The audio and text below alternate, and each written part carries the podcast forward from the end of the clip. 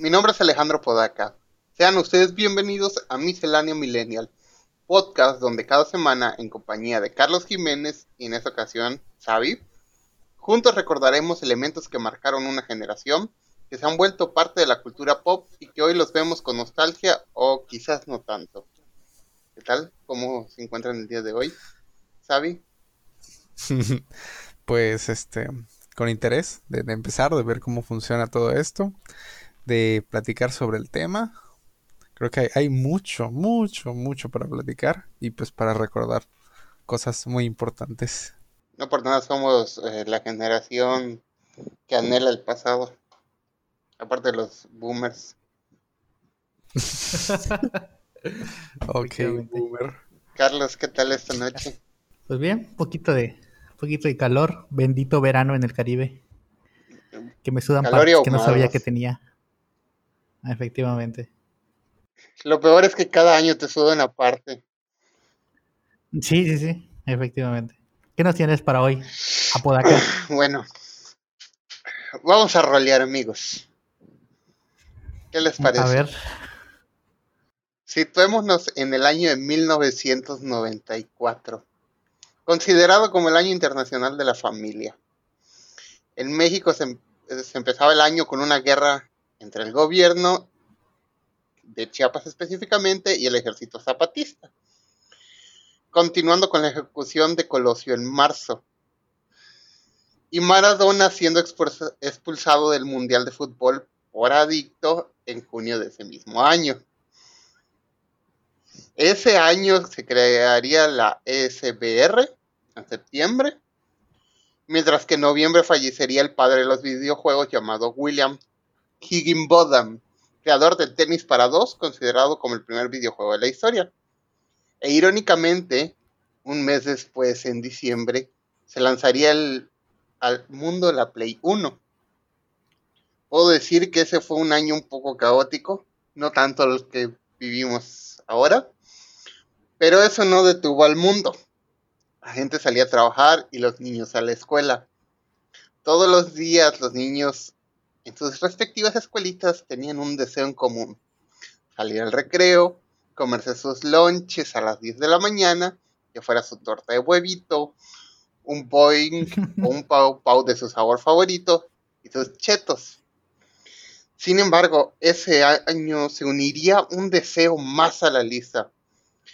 Darle gusto al consumismo desmedido, comprando chucherías con tal de conseguir tazos, monstruos de bolsillo o Pepsi Cars promocionados al gritos de ¡Júntalos todos, cuate!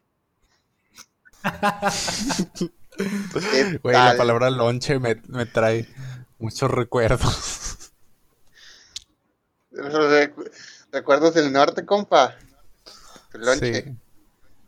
Mi lonche lonche de huevo. Eh, eh, ¿ustedes, ¿Ustedes eran de los niños que coleccionaban las cosas que salían en, cualquier cosa que vendieran o nomás no?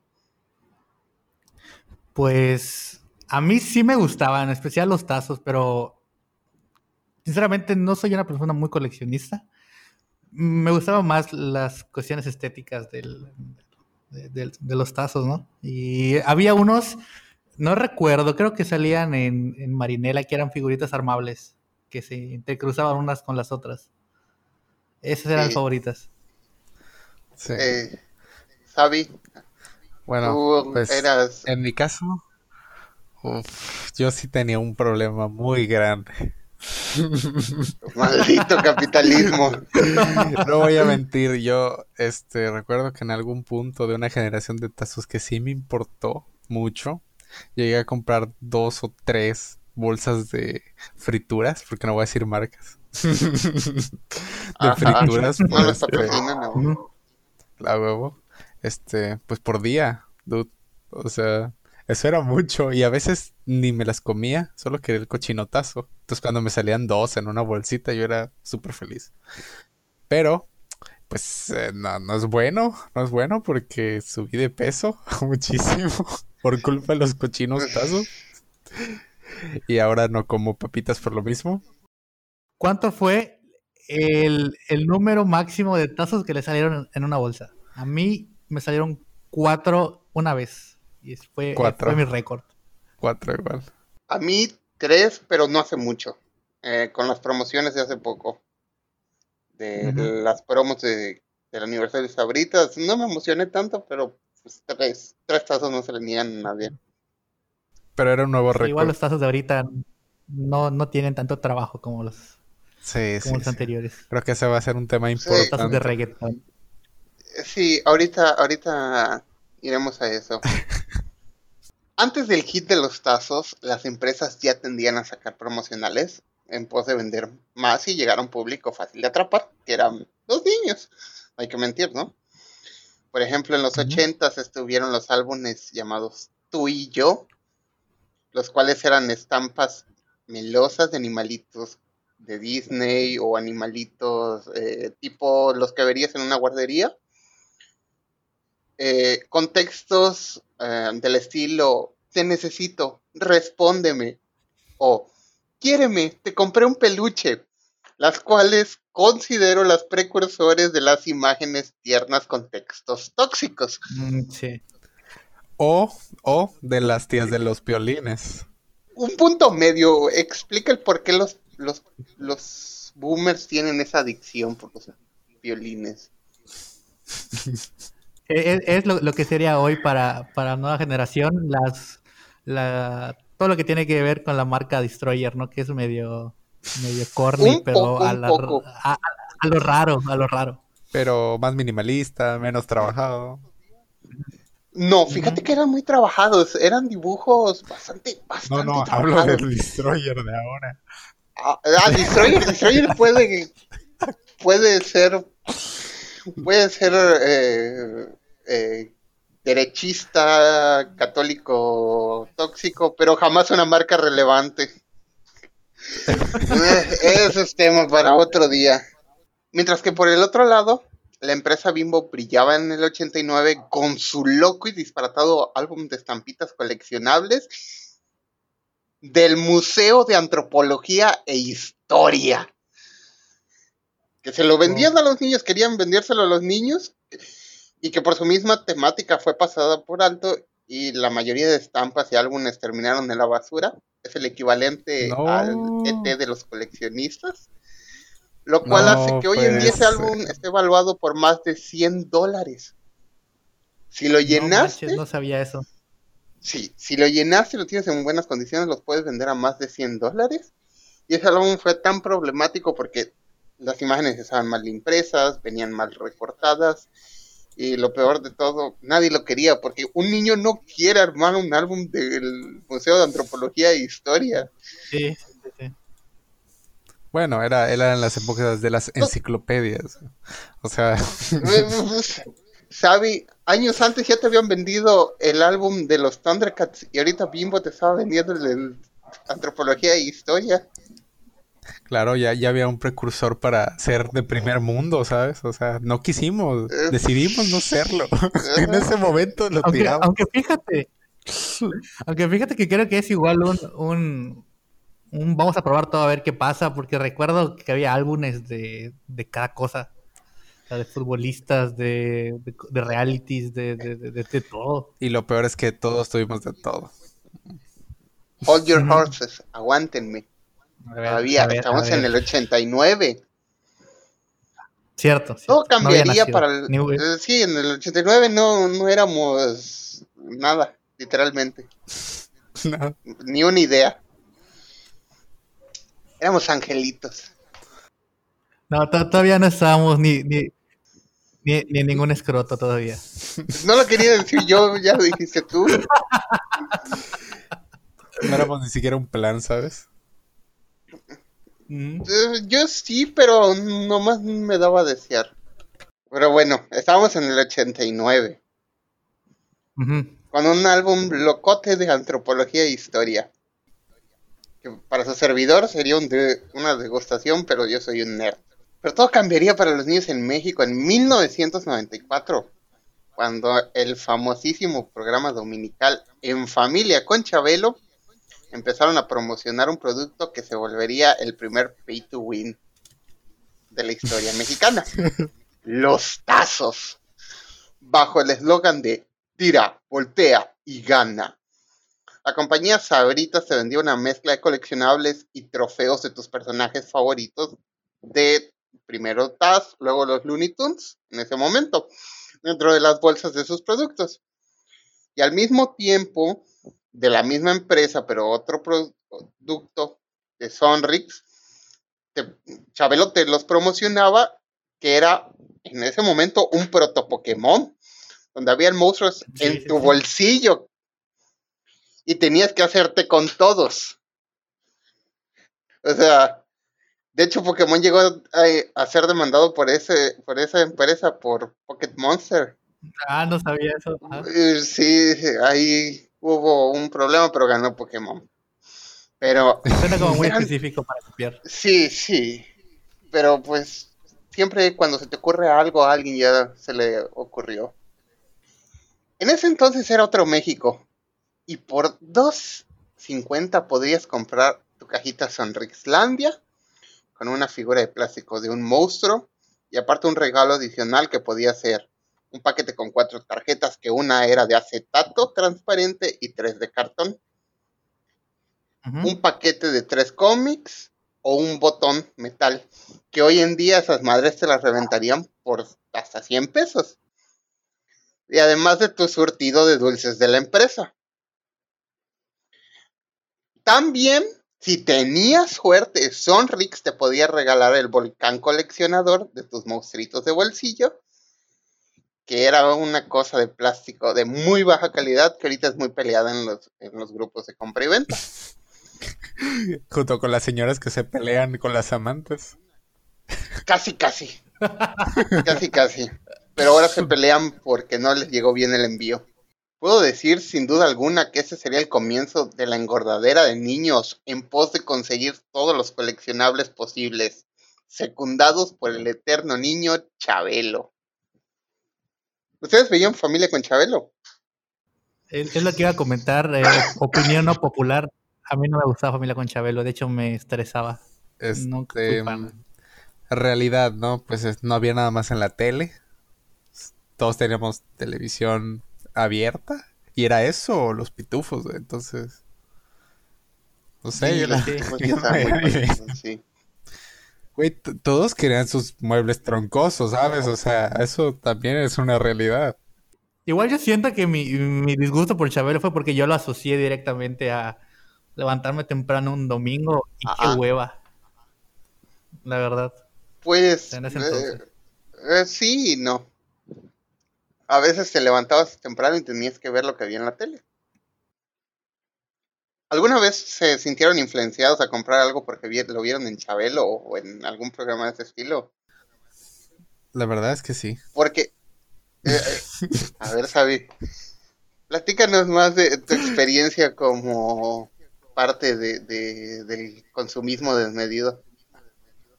Como Chabeliver. O sea, yo recuerdo que sí no como tal, no, no me hizo comprar probablemente, ¿no?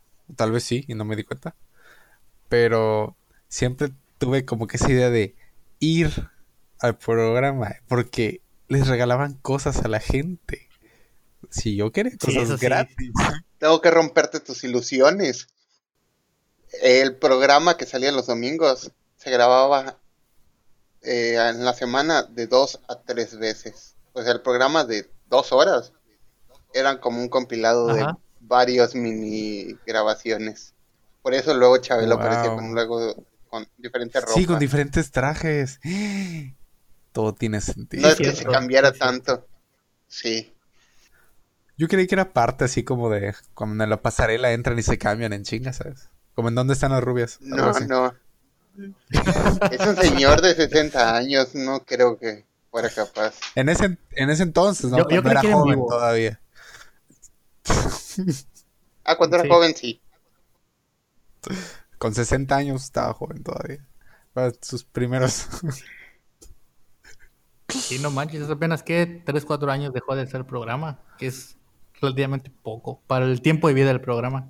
Sí. Para el tiempo de vida de una persona. sí. ¿Te imaginas, te imaginas hacer esa voz? O sea, tantos permanentemente Qué, qué jodida debe tener la garganta. No Eh, es el Krusty, el payaso mexicano. ¿Qué pasó, cuate? De lo catafixio, cuate. Yo, siento que son pocas, son pocas las cosas que disfrutaba de Chabelo como la catafixia. Era bastante, era bastante cagado ver a la gente perder por una mala decisión a la Sí. Sa- ¿Sabes qué me gustaba de Chabelo? El sonido que le ponían cuando bajaban la palanca, que era un como un. Mm, Sí, sí, sí. No sé, era como que. ¿Por qué suena tan bien eso? Ay, ¿sabes? ¿Sabes qué sí recuerdo? Que, eh, que cuando ganaban sus bolsas esas transparentes con cosas de sabritas y de Sonrix, porque eran transparentes para que vieras que Ay, tenía un cierto. montón de cosas. Sí. Luego les daban todos los tazos. A veces creo que les daban todos los tazos. O sea, te daban la colección de cosas, creo, a veces. No recuerdo bien. Pero era como, ¿por qué tienen tantas cosas? Sí, Yo me sí. estoy esforzando y no lo junto.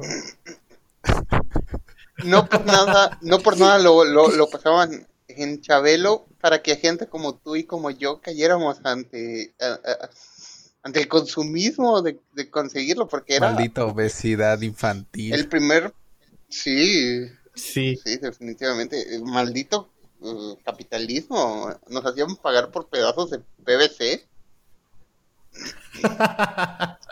y a veces de metal. Eh, aguanta, aguanten sus, sus Ah, ok. cabellos. T- t- Hay que pasar por toda la historia de los tazos, que esto es... No les voy a hablar solo de los tazos, les voy a hablar de, de coleccionables en general que considero importantes. Coleccionables reciclables en la vida. Eh, pero lo último sí son los tazos. Porque no hay coleccionable más importante en la historia millennial que los tazos. Efectivamente. Empezaré con lo que a mi consideración fueron los más relevantes. Porque coleccionables hubieron un chingo, un chingo. Como dijiste, había álbum, había álbumes, álbumes de lo que fuera. De hecho, de los primeros álbumes que salieron, lo que hacían era tomarle un screenshot con una Commodore a la pantalla de un capítulo Ah. y luego como un programa de dibujo redibujar el screenshot para tratar de que fuera lo más HD posible. Yo, ahora que mencionas eso de los álbumes, Ajá. Recuerdo que habían álbumes de novelas mexicanas infantiles. Entonces creo que con eso sí. resumimos esa parte. No sé, no sé si es mi imaginación que me está jugando una mala pasada, pero yo recuerdo que en algún punto hubo, una- hubo algún álbum de la academia. Sí, Sí, sí. de lo que saliera sacaban álbum. Yo y actualmente que- sigue la cultura del álbum con... Ujú. Sí, sí, sí. Sí, sí. Que, este, creo que incluso cuando estaba en la primaria había algo de alebrijes y rebujos, creo que estaba el álbum. Pero sí, ya es, o sea, más adelante la historia, ¿no? Pero es, es, Ajá. es que hay álbumes de todo. Y luego también habían las estampas que brillaban. O sea, ya desde ahí le metían calidad a lo que sea. Pero también tenía stickers que eran screenshots mal tomados. Oye, sí es cierto. Sí. es que era con una Commodore 64 y lo conectaban a la a lo que era el Betamax o la VHS y grababan, o sea, grababan el programa y le ponían pausa y con la Commodore sacaban la imagen que luego imprimían. O sea, era todo un proceso. Sí, y luego recuerdo que era, era, era tan mala la calidad del álbum que con un poquito de humedad que le entrara ya, se, ya le valía, ya, ya valía madre todo el álbum. Yo hay algo que siempre sufrí con los álbumes esos y era desprenderle la estampita porque era de pésima calidad eso. A la madre, sí. Sí. Uno de mis primeros recuerdos en, en la vida es que estaba hablando con una compañerita de la primaria acerca de que casi juntaba todas las estampitas de su álbum de Ami, la niña de la mochila azul. Porque si lo juntabas, te daban, te daban una mochila azul. Ah. Sabi, eres una persona muy consumista. En mi defensa, yo no lo llené. No pude tener esa mochila azul. Lo intenté. Realmente no conozco a nadie que haya llenado un álbum realmente hasta hace poco con que ya todo puedes cambiarlo en línea y cosas así. Ah, Es lo que te iba a comentar, que yo en su tiempo, o sea, en álbumes muy específicos como el de, como el de Ami y como el de Lebrijes y Rebujos, no conocía a nadie, a nadie, a nadie. Creo que solo de FIFA, pero pues en FIFA sobraba el material, así que no es Sí, un logro tan loable como, como los yo otros. solo recuerdo que habían amigos míos que viajaban a Ciudad de México estando en primaria, ¿no? Y era como, miren qué traje. Llegaba con el álbum lleno, estaba completo. Pero obvio, A la madre. allá en Ciudad de México imprimían, reimprimían las estampas y te lo Sí. llenaban. Y te lo vendían nomás al doble de... Sí, te lo vendían al doble del precio nada más y ya, ya tenías todo Sí. completo. Nadie preguntaba. yo la única persona que conozco que llenó un álbum fue un compañero en la primaria. Que no diré nombres porque lo odio. Porque lo llenó, güey. No, no, me hacía bullying porque no me gustaba High School Musical. Ah, bueno. Eh, Te, te, Y- te de Troy, te de Troy, güey. tóxico. Desde me, me jodía con su grupito extraño de amigos porque no me gustaba High School Musical y él llenó todos los álbumes de High School Musical que salieron, hasta el de High School Musical México. No comía en los No recesos con tal de gastar en sus estampitas. Esa es la única persona que conozco y hoy en día hace unboxings de muñecas de Monster High. Se volvió en Carlos.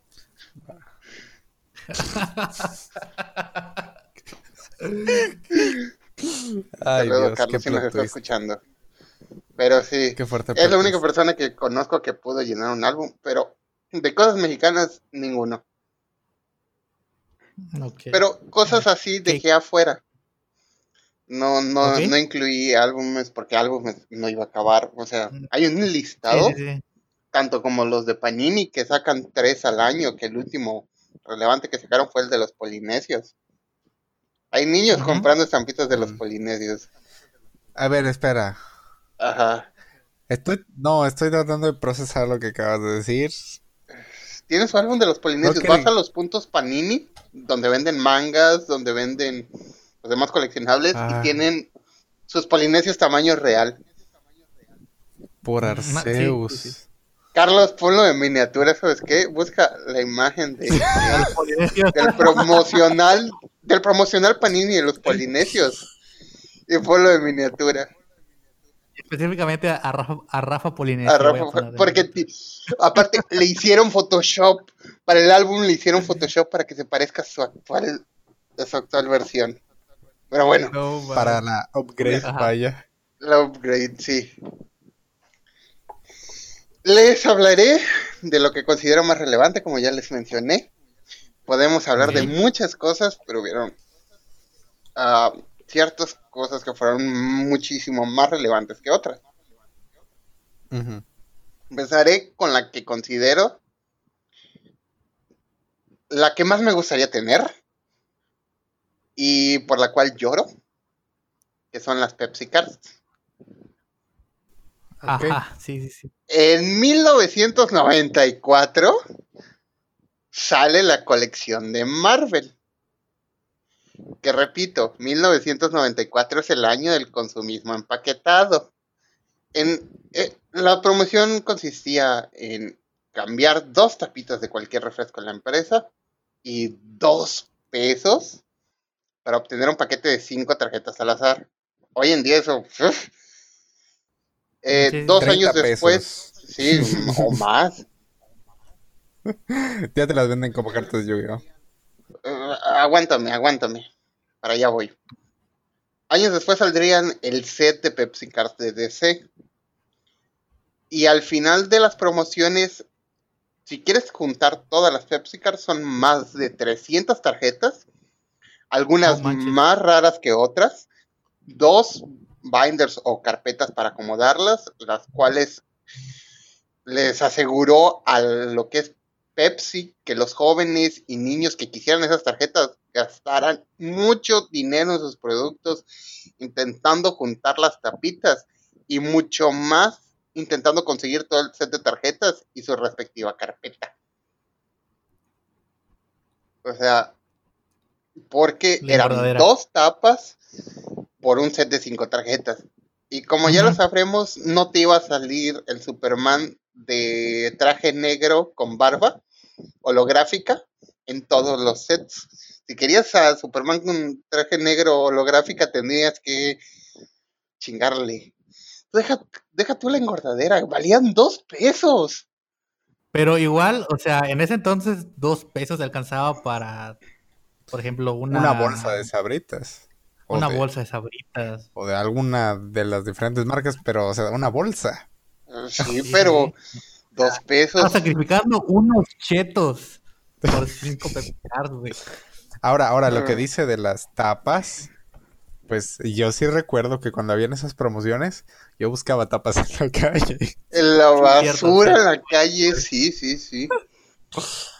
Sí, Sí. porque tapa es tapa, tapa es tapa.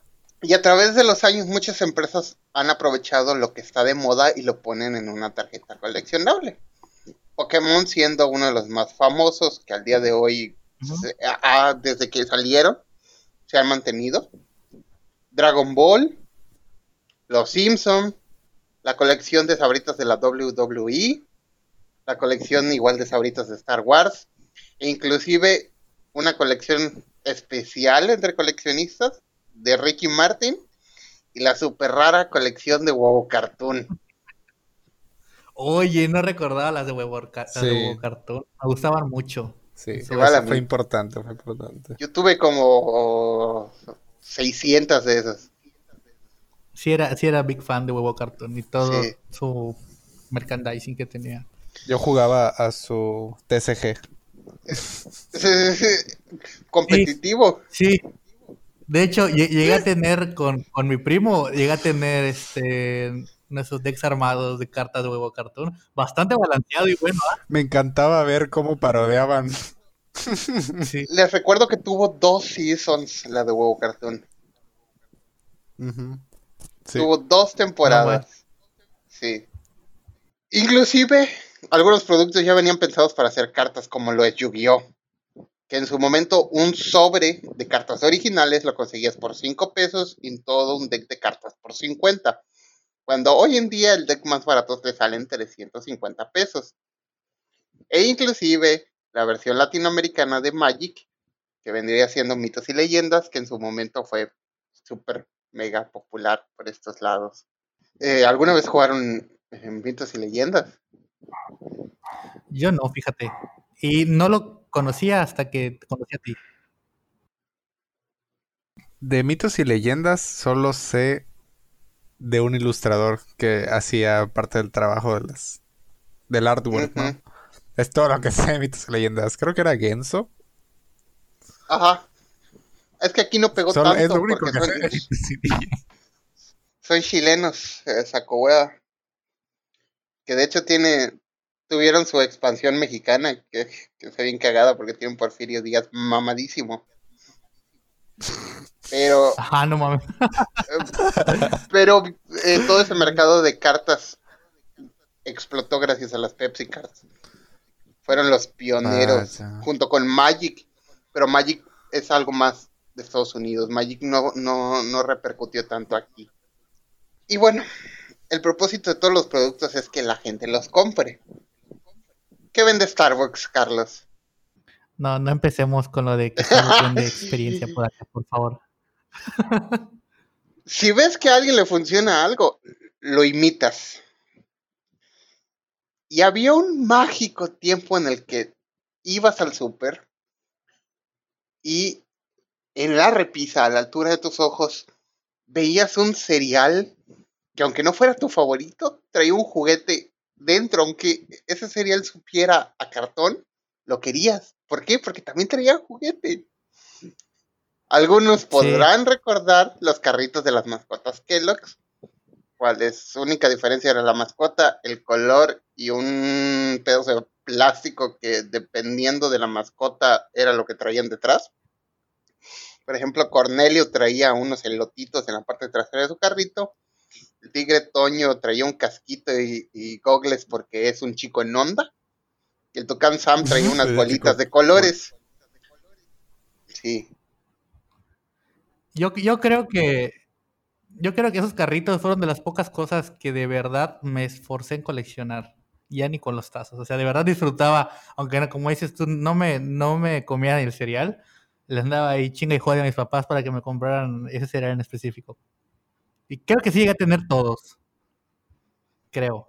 De hecho, Oh, sí lo, yo sí lo sufro eso porque recuerdo que tuve todos varias veces. Yo tenía una, o sea, tenía una caja, no, no, tenía tres cajas grandes de juguetes. Pero todo eso se fue a caridad, conche su madre. Y ahí No, se de hecho, todas las colecciones, eh, todas. Kellogg's tendía a sacar durante principios de los 2000, finales de los 90, a sacar muchas versiones de, de coleccionables de sus mascotas. Como por ejemplo los trompos que eran feos como la fregada, que solo tenían la cara de la mascota y el color. Pero los teníamos. Yo solo Sí. tuve del tigre Toño. Yo Eh, tuve tres. unas camaritas que, que tenían como que imágenes, no sé si alguna vez las llegaron a tener, Sí, que eran, E- Esa, esa igual sí tuve. sí tuve. también. que eran, que eran bien cool, esas fueron de mis favoritas. Unos tiraaguas, que la verdad siempre los detesté. Que era, era el personaje que te escupía básicamente. Igual, saliendo un poquito del tema, en, en esa época, ¿sabes quién igual daba muy buenos coleccionables? Aunque técnicamente no entran en la categoría de coleccionables. ¿Quién? McDonald's. Pero es que McDonald's siempre ha vivido de eso. Sí, me acuerdo que había juguetes muy buenos y, y Yo de solo-. Yo solo sé que buena. hubo un deterioro muy poderoso de un tiempo Ah. para acá. Sí, en los O sea, sí. Recuerdo que habían consolas de juego tipo Game & Watch, tampoco eran algo muy Aguántame, complicado. Xavi, me estás, me estás arruinando el, el- el tema. El spoiler. Ah, o sea, me- que- Dale, Xavi, dale, sé que es- eres consumista, pero no consumas mi tema. ok, ok, síguele, síguele. Ok. Mm, los cereales no se limitaban a sus mascotas. Si algo había de moda, lo iban a meter dentro de una caja. Destaco las marionetas de las películas de robots. No sé si alguna vez llegaron a tener una de esas. Que eran de No, tela. esa no, yo que no. eran tipo moped. Yo llegué a tener no. tres. Las, cus- las cucharas fosforescentes de la nueva saga de Star Wars, que es una de las más recientes. Que las coleccionables son cucharas, pero esas están chidas porque son fosforescentes y todo lo que sí. brilla es chido. Y mi Tóxico, favorita, bueno. si, eh, si te matas, sabe más rico. Té, té tóxico, acuérdense. El tóxico. y mi colección favorita y la que de verdad me esforcé en conseguir, la colección de Guitar Hero. Es cierto. recuerdo esa, fíjate. Eso existió. No lo recuerdo. Sí, yo lo llamo Guitar Hero para pobres. Que como dices, como dice Xavi, eran unas guitarritas con pantallas tipo Game Watch o Brick Game.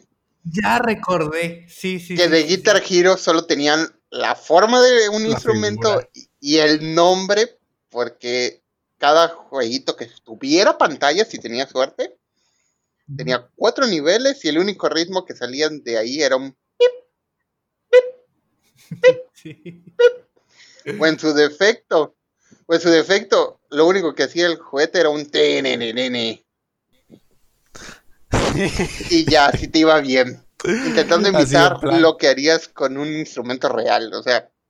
O Con, con un sonido monofónico todo opacado con el eco del, del plástico barato. Ahora, ahora si estás pensando en buenos Game Watch, eh, yo recuerdo que McDonald's tuvo en su tiempo los Game Watch de Sonic. Oye, es Sí. cierto. Yo tuve Que yo todos los- y fui muy Yo los feliz con tuve ellos. todos, gracias a mi abuelo. Pero no tengo idea de dónde acabaron, si te soy sincero. Ah, yo los míos en caridad, todo en caridad. Por dos. Ay, qué feo. Me duele. Sí. Ah, Yo, yo puedo decir que los coleccionables de, cereal son algo que ha impactado en la cultura al punto de que al punto de que Funko tiene su propia eh, marca de cereales que literalmente es el cereal de un personaje y te trae como regalo un Funko Pop a lo, a lo tipo coleccionable Y el cereal es de color radioactivo, pero es de las cosas más buscadas por los coleccionistas de dicha marca. Ah, no manches. Pero, o sea, igual, eh, igual yo creo que ha bajado mucho la calidad en, en- en esa parte también. O sea, tiene años que, que no veo ningún buen juguete. O sea, y pon tú, ok, de la calidad, pues bajan costos y eso, ¿no? Pero en cuanto a concepto de juguete, tiene años que no veo un buen concepto de juguete en los cereales. Lo que pasa es que me entró la reforma esa de que para no hacer engordar a los niños, ya no meten Ajá. juguetes, meten cucharas. Mm, cierto, sí, cierto. ¿Ustedes eh, tienen alguno de esos juguetes todavía? Eh, de los cereales o coleccionables que les haya sobrevivido al día de hoy. Mm, yo tengo coleccionables, pero no precisamente los cereales. Ah, pero bueno, lo, entonces, lo que logré, lo que logré tener aún está aquí conmigo. No, yo no tengo, así se fue todo en un- eh, cuando mi mamá me decía, este, hijo, nos vamos a mudar, ¿te sirve esto? Y en ese entonces dice, es un morrito, ¿no? O sea, era un juguete del cereal, no, no sabías que tenía mucho valor, ¿no? Y bueno, se va. Y ahí se fueron todos mis, mis coleccionables. Ahora, en, en cuestiones de, de, de cereales, antes de que nos alejemos mucho del tema, porque sé que esto es estacionario, ¿no? Eh, tal vez en la parte de que quitaron los juguetes por diferentes cosas, desde precios hasta contaminación, hasta leyes. Pero, ¿por qué te ponen juegos digitales impresos en la caja que nadie va a jugar? porque sí. modernos, porque los chavos ¿Por en onda juegos? ahora usan teléfono, entonces tenemos que ser modernos. Ayuda al tigre Toño a cruzar el laberinto virtual. No, no conozco a nadie. No conozco a nadie que haya jugado, y no solo los juegos virtuales, sino los, los simples juegos, los crucigramas cru- o crucigramas No, y ah, esas cosas. cosas. No sé si recuerdan una, un- una época donde habían comerciales de Choco Crispies donde tenías que marcar una línea telefónica e intentar solucionar una especie de Ayuda a... problema. Sí, sí, Ajá. sí.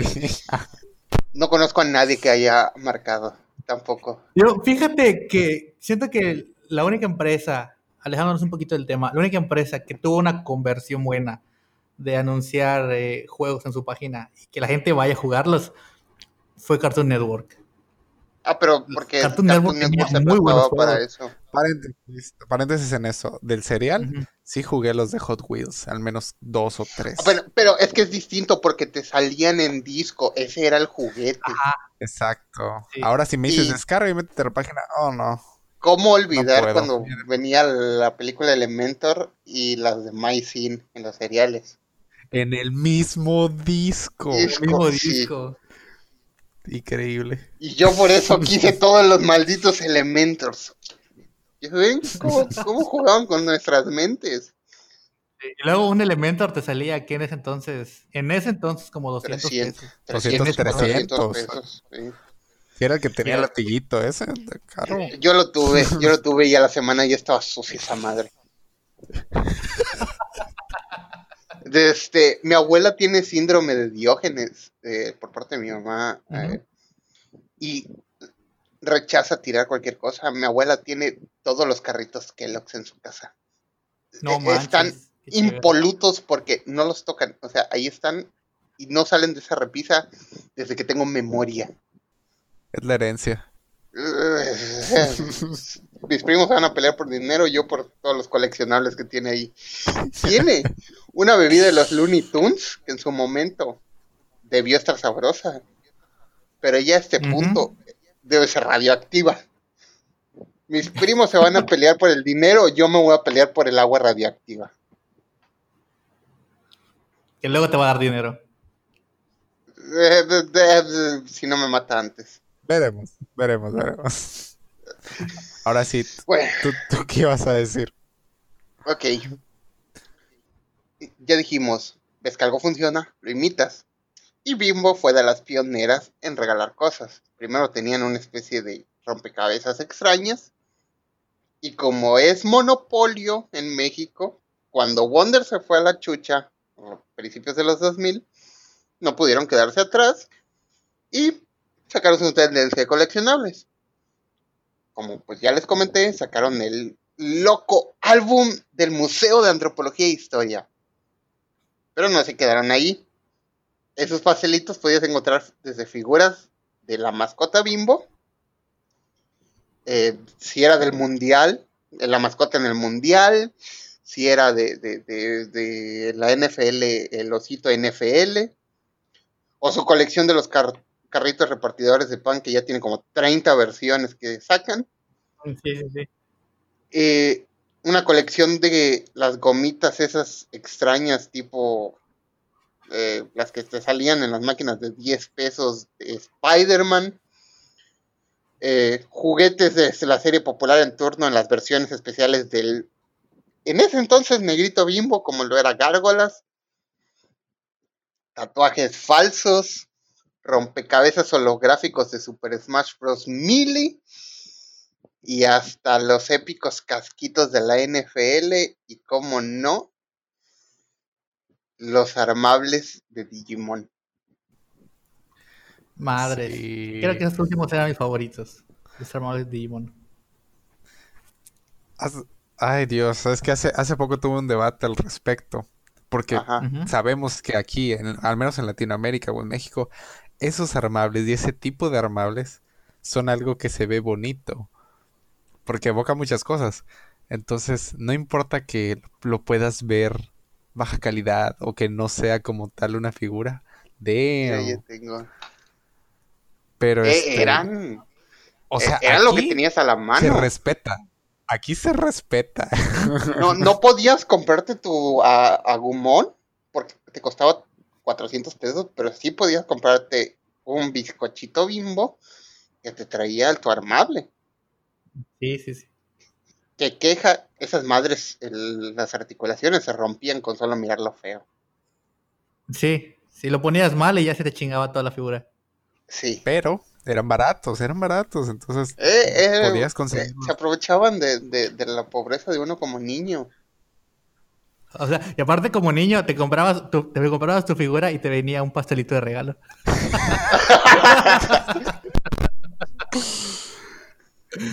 el precio de la obesidad infantil. No por nada soy gordo. Sí. Efectivamente.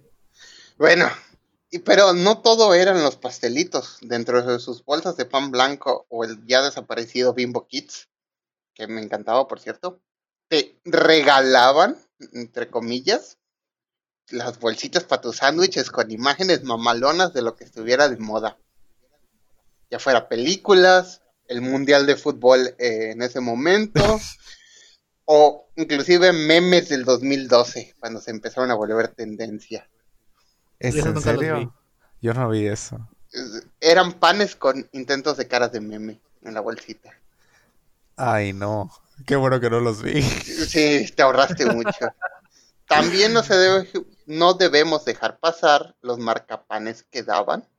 Un estilo inigualable a tu lonche que era una mezcla de... Tu lonche era tu bolsita mamalona de Spider-Man 3, con tu sándwich con una figura de Digimon plasmada, y tu leche chocolatada de los increíbles con su respectivo póster coleccionable, que te volvía el morrito o morrita en onda de tu escuela. El morrito cool. De hecho, hace poco estuve recordando lo de los marcapanes.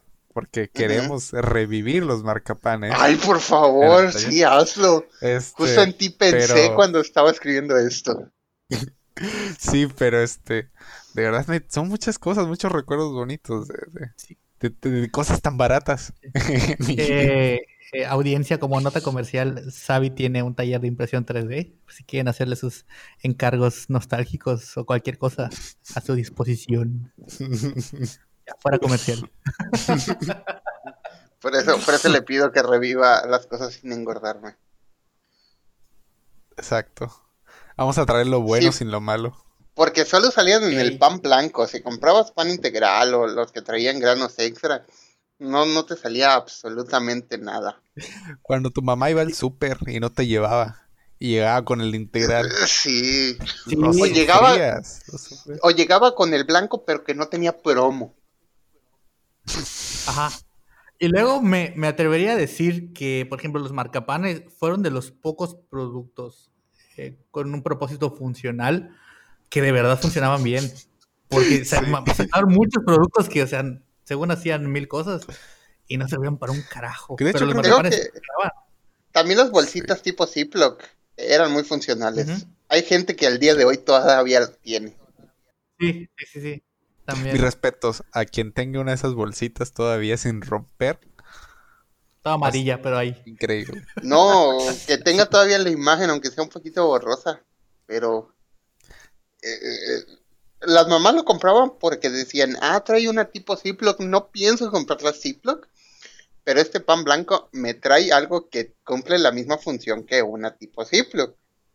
Entonces le voy a llevar y aparte es del Cherk, del Cherk, porque eh, a, a los niños les gusta el Cherk, le voy a llevar esta, esta es del Spider-Man, voy a llevar la del Spider-Man.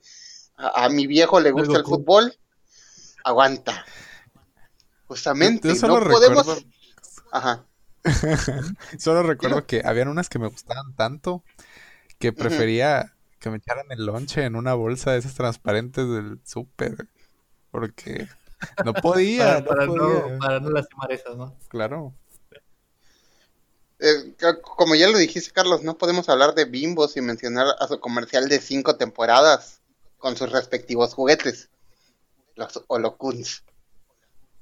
¡A la Originalmente, madre! La, promo consistía en 20 calcomanías rascahuele, algunas Ujú. olían horrible. Eh, Sí. Hice una cara de asco porque tengo recuerdos de una que olía a ajo que casi me hizo vomitar y recordé el olor. Aparte de las 20 Qué rico. calcomanías, estaban las figuras de los personajes con diferentes aromas. Algo que yo nunca tuve y nunca supe, un ring de combate porque se supone que podían Ah, pelear. chinga, eso no sabía. Porque era un intento de imitar a Digimon y Pokémon. O sea, Ajá. era un ring de combate como los de los Beyblade. Y se supone que detrás de las rascahuele traían como que los stats Ajá. del personaje. Y tenían una ventaja Ajá. de tipos. Pero en personal nunca me di cuenta de eso. madre. Uh, de hecho, yo lo tenía. ¿Tenías el Ah, ring? no manches. No, el ring, pero recuerdo que tenían unos escenarios. Ah, Los escenarios, espérame. eso sí lo recuerdo. La cuestión es que la primera temporada fue tan popular que escaló al punto de que en las bolsas de pan te regalaban pulseras de tela, que yo tuve un brazo cubierto de pulseras de tela de Holocuns. Ajá. Tarjetas coleccionables, como, como no podían faltar las tarjetas coleccionables, los escenarios armables que menciona Sabi, unas figuras con ventosa, las bolsas sándwich, las bolsas sándwich, los giracuns que eran unos trompitos, sus figurines saltarines, una promo que nunca vi que eran yoyos aromatizados con la imagen del personaje. Wow. Mm, No recuerdo. los personajes armables como los de Digimon, una nave espacial tamaño Sí. de una laptop y pósters con aroma. No sé por qué le metían aroma a las cosas, pero le metían aroma. Uf, y creo que la parte más importante de toda la promoción. La caricatura. Era un comercial de cinco temporadas, o sea, fue un comercial. Esa cosa era malísima. Animación horrible. Es, es de esos precursores que me inspiraron en la vida a estudiar animación. No lo dudo. O sea, era tan malo que, que era bueno. Sí, sí, sí.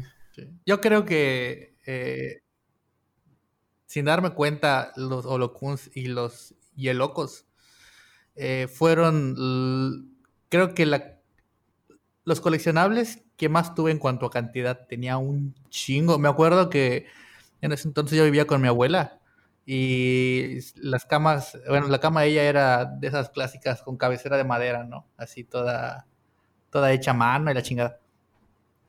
Eh, me acuerdo que llenamos toda la cabecera de madera con estampas de, de, de Holocuns y de- Porque de- eso haces con las estampas, sí. Sí, sí, sí. Sí, sí, sí. Sí. O las puertas o... sí. O los muebles, cualquier mueble que se deje. Y luego no se quitaban, güey. O sea, a- hasta, hasta, hace, hasta hace poco que, que desocuparon la casa y la remodelaron. Este, o sea, lo cual es que quieres 15 años después, las, las estampas seguían ahí y, y no se pudieron quitar porque estaban súper bien adheridas. Era una mezcla de estampas de eh, los Holocuns, Huevo Cartoon, eh, Shrek, eh, Pokémon. Porque recuerdo que cosa que salía, estampa, tarjeta coleccionable Estampa que y, había. y figurita de alguna manera. Ahora, paréntesis en esa parte de... Sí, las estampas antes eran creo que mejores que ahora porque recuerdo que yo tenía la... Creo que era el VHS de Pokémon 2000 Ujú. y venía- venían stickers ahí de todos los Pokémon. Hasta el día de hoy, esos stickers siguen en el mueble de mi tía. Sí, sí, y ahora las que te dan de Daddy Yankee se caen con mirarlas feo. Siempre quise una de Daddy Yankee, ¿no? Están horribles. Yo no sabía que era Daddy Yankee hasta que vi el promocional. Creí que era eh, emoji genérico. Porque eso. Eh, sí, yo creí que era un avatar Sí, del. Facebook. Y ahora les traigo lo bueno. Porque lo bueno casi siempre viene al último. Mucha gente puede preferir una coca fría a una Pepsi helada. Sin embargo, Pepsi es más grande de lo que la gente cree. Tiene a sus espaldas una enorme cantidad de productos y coleccionables. Y gracias a ellos tenemos a los tazos. Mucha gente cree que los tazos empezaron con los Pogs. Es verdad a medias. La teoría es esa, pero los tazos no empezaron así. Eh, dato curioso, el diseñador de los tazos ha sido el mismo por 20 años. Wow. Sí, eh, los tazos eh, se inspiraron de los Pogs, pero cambiaron la fórmula. Aquí en México todo empezó en el 94, como ya les mencioné, con Chabelo y los Looney Tunes. Todos los tazos de esos sets eran lo que hoy en día nosotros consideraríamos como un tazo básico. Todo era un plástico PVC, pero los más difíciles de conseguir eran más pesados y más gruesos. Y venían en las abritas más caras. Ahí se volvía el pay to win. Tiempo después saldrían los giratazos, que básicamente eran tazos que se podían volver una especie de trompito, como le digan, y que vendrían a ser los precursores de los spinners. A la gente no les gustó porque perdían más, porque tenían la mecánica de toma uno, pierde dos, toma dos, eh, pierde tres, y era más fácil perder. Después de esa innovación de- de los tazos que daban vueltas, que se llamaban los giratazos, porque creatividad a full de los noventas, saldrían los tazos prendidos, los cuales eran tazos holográficos que mostraban una mini animación de los Tiny Toons. Y para la época parecía brujería.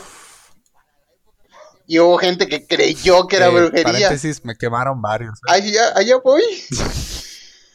Oh, causó un caos de subconsciente colectivo diciendo que la ilustración del tazo de niña buena podía salir del PVC en la noche y matar al niño para ofrecérselo No. a Satanás. Inclusive había personas afirmando que si cortabas el tazo le salía sangre. Ajá. El mito llegó a, llegó a un punto en que en un noticiero tuvieron que cortar el tazo en plena transmisión para probar que era un Ajá. mito urbano. Pero de ahí se empezaron a satanizar a, los tazos. Yo cuando era niño, mi abuela no, no no me dejaba tener tazos. Veía que tenía tazos, se quejaba. Porque decía que me miraban, y que me miraban los demonios desde los ojos de los tazos. Qué turbio todo. A mí me quemaron, me quemaron todos los de Pokémon que llegué a tener y los de dinosaurio.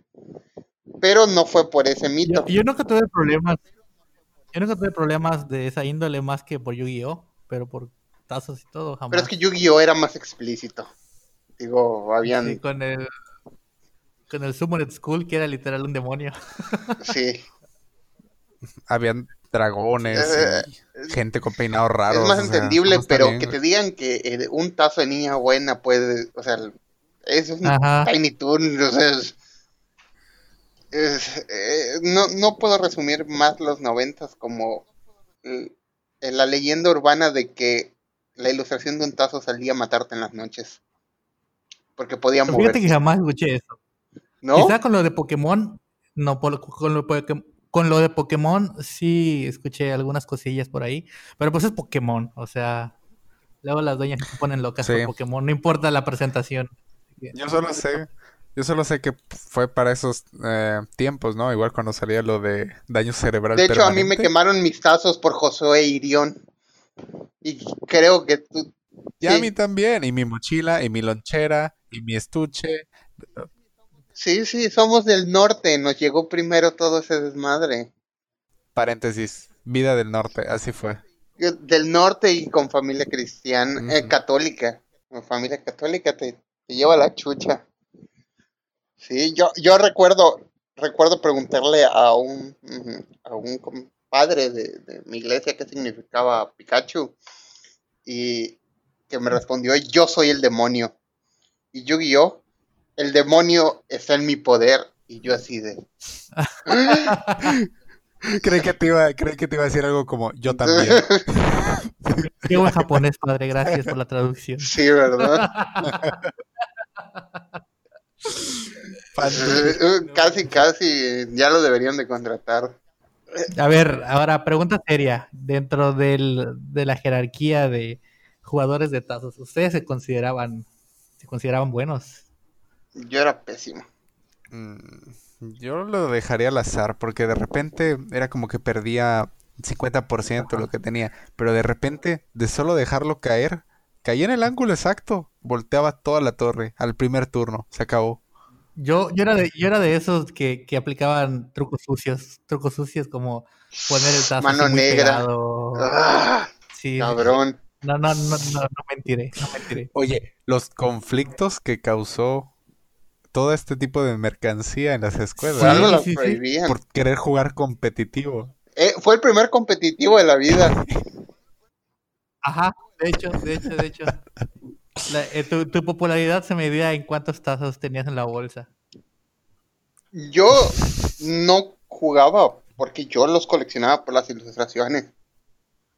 Y no me gustaba que se rayaran. Ni perderlos. Porque Sí. luego eh, me dolía, me dolía. O sea, a mí me daban 10 pesos para el lonche y 5 pesos se iban para las abritas. Y yo no compraba las abritas por las abritas, las compraba por el tazo. Compraba las abritas limón porque salía un tazo especial ahí. No porque me gustaran las pinches abritas limón.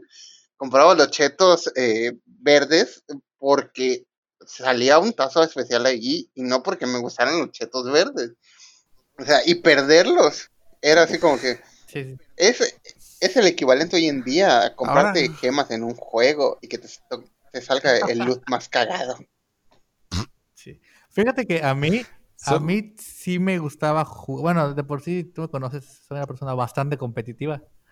Eh, y sí, yo desmadré muchos tazos, pero no era tan bueno. Aprendí a base de perder un chingo. Mi primo, que, que seguro nos está escuchando, era, era el dios de la colonia en- en- en, Él sí jugaba competitivo. Sí, güey. hombre, ¿no? O sea, e- e- era, era de esos de que... Y tú sabes lo difícil que era, por ejemplo, voltear un tazo cuando solo había un tazo en el piso. Sí.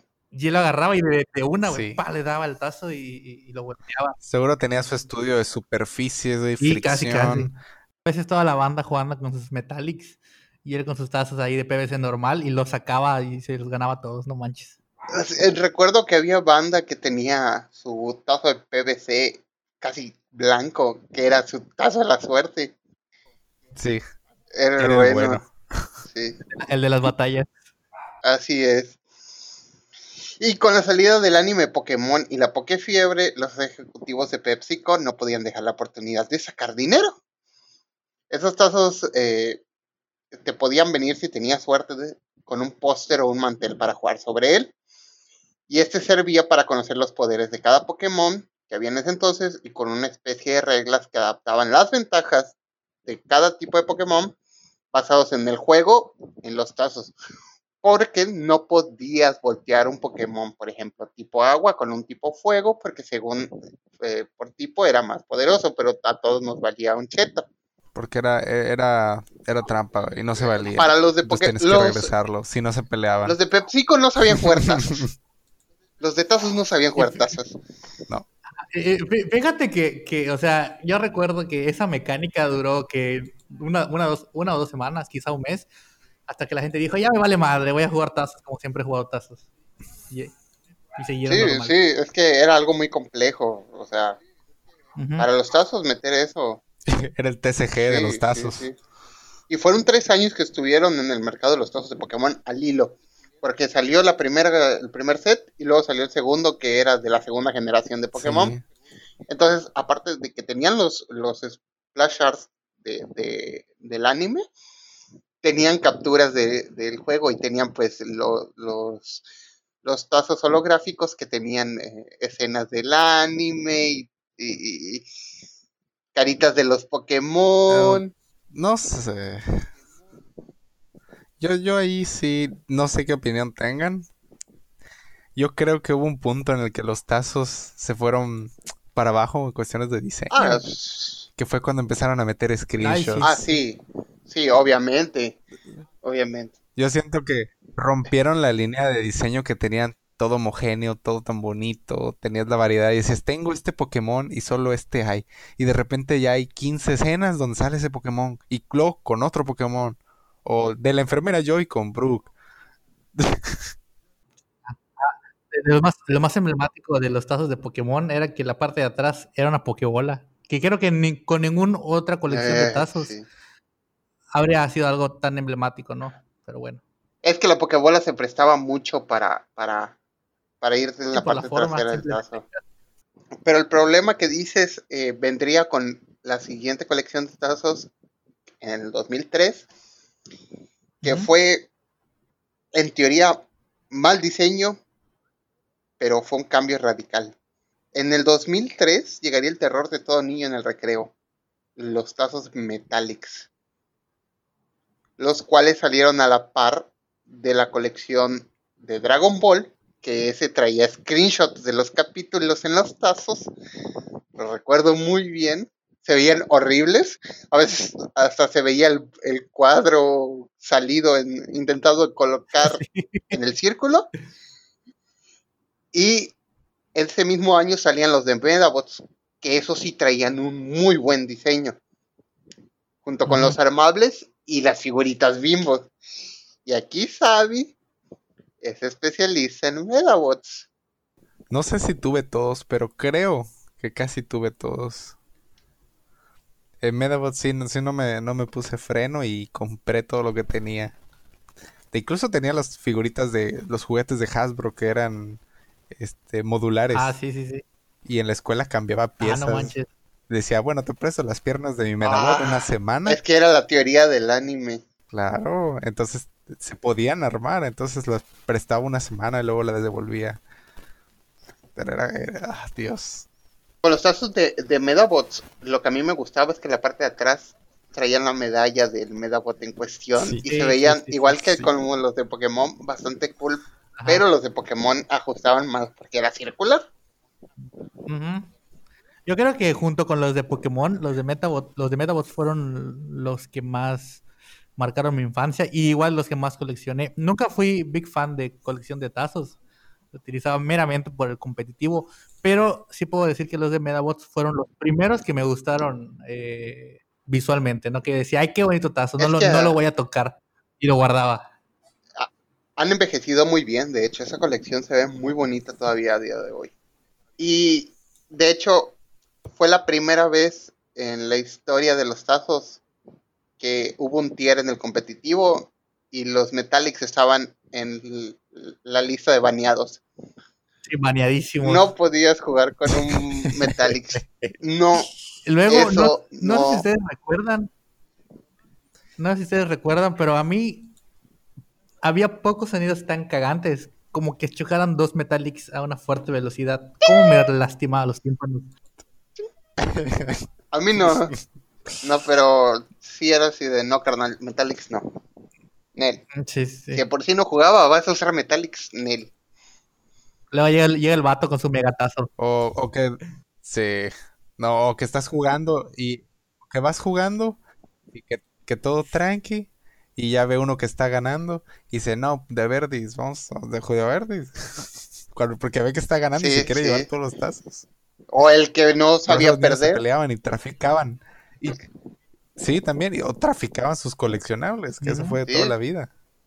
Mira, te cambio tu sándwich por dos tazos. Y lo hacían. Mira, este es del Rokusho y tú no lo tienes. A mí me salió y tengo dos. Me das tu sándwich y yo te lo doy. El año siguiente, 2004, Citémono, ya, ya existíamos, ya éramos más que un simple concepto. Ya estábamos aquí. Con dinero en el Em, bolsillo. De- de- más que ahorita, sí. Definitivamente. 20 pesos a la semana, 20 pesos a la semana sí había. Sí. Entonces, salen los tazos de Yu-Gi-Oh! Con la misma eh, simetría editorial de, de diseño que los de Medabots, pero con un Ujú. chingamadral en la parte de, de merchandising. Las galletas de Yu-Gi-Oh! las llegaron a comer, que eran unas emperador con una Sí. impresión. Sí, sí, sí, sí, sí. Es mi favorito. los armables de Yu-Gi-Oh! el- el- el- los decks, las cartas tanto falsas como legales a 5 varos el sobrecito. Este, eh, te las vendían en el Walmart. eh, que el deck de iniciación de Pegasus, que el deck de iniciación de Yogi, que el deck de iniciación de Yugi, 50 pesos. Eh, el, el de este de batalla. eh, hoy en día sí andan caritos. Sí, son de Yo, yo recuerdo esa, esa, sen- esa sensación bien rica de llegar y quedar en un duelo y sacar tu tapete, ¿no? Sacar tu tapete así doblado y El extenderlo. tapete, sí. Sí, sí. Y, y los tazos se aprovecharon de todo eso. Porque metieron los Shiny, que era la versión que traía un holograma. Eh, no lo están viendo, pero, pero, pero Xavi está, está recordando. Es que lo googleé y estoy viendo los diseños de los Metallics. Estoy viendo la maga oscura en Metallic. Salían, salían los Metallics que traían una- un diseño hermoso.